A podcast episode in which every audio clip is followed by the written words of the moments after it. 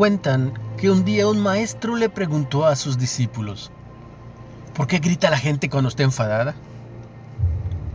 Los discípulos pensaron unos momentos. Porque perdemos calma, contestaron. ¿Pero por qué gritar cuando la otra persona está a tu lado? preguntó el maestro nuevamente. ¿No es posible hablarle en voz baja? ¿Por qué gritas a una persona cuando estás enfadado? Los discípulos dijeron algunas otras respuestas, pero ninguna de ellas agradó al maestro. Finalmente, el maestro les explicó. Cuando dos personas están enfadadas, sus corazones se alejan mucho. Y para cubrir esa distancia deben gritar para poder escucharse. Mientras más enfadados estén, más fuerte tendrán que gritar para escucharse uno a otro, debido a esa gran distancia. Luego el maestro preguntó, ¿qué sucede cuando dos personas se enamoran? Ellos no se gritan, sino que se hablan suavemente. ¿Por qué?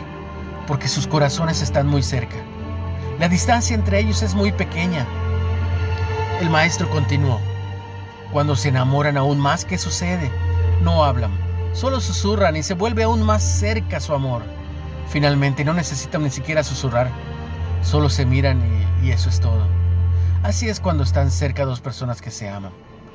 Luego el maestro dijo, cuando discutan, no dejen que sus corazones se alejen, no digan palabras que los distancien más porque llegará un día en que la distancia sea tan grande que no encontrarán de nuevo el camino de regreso.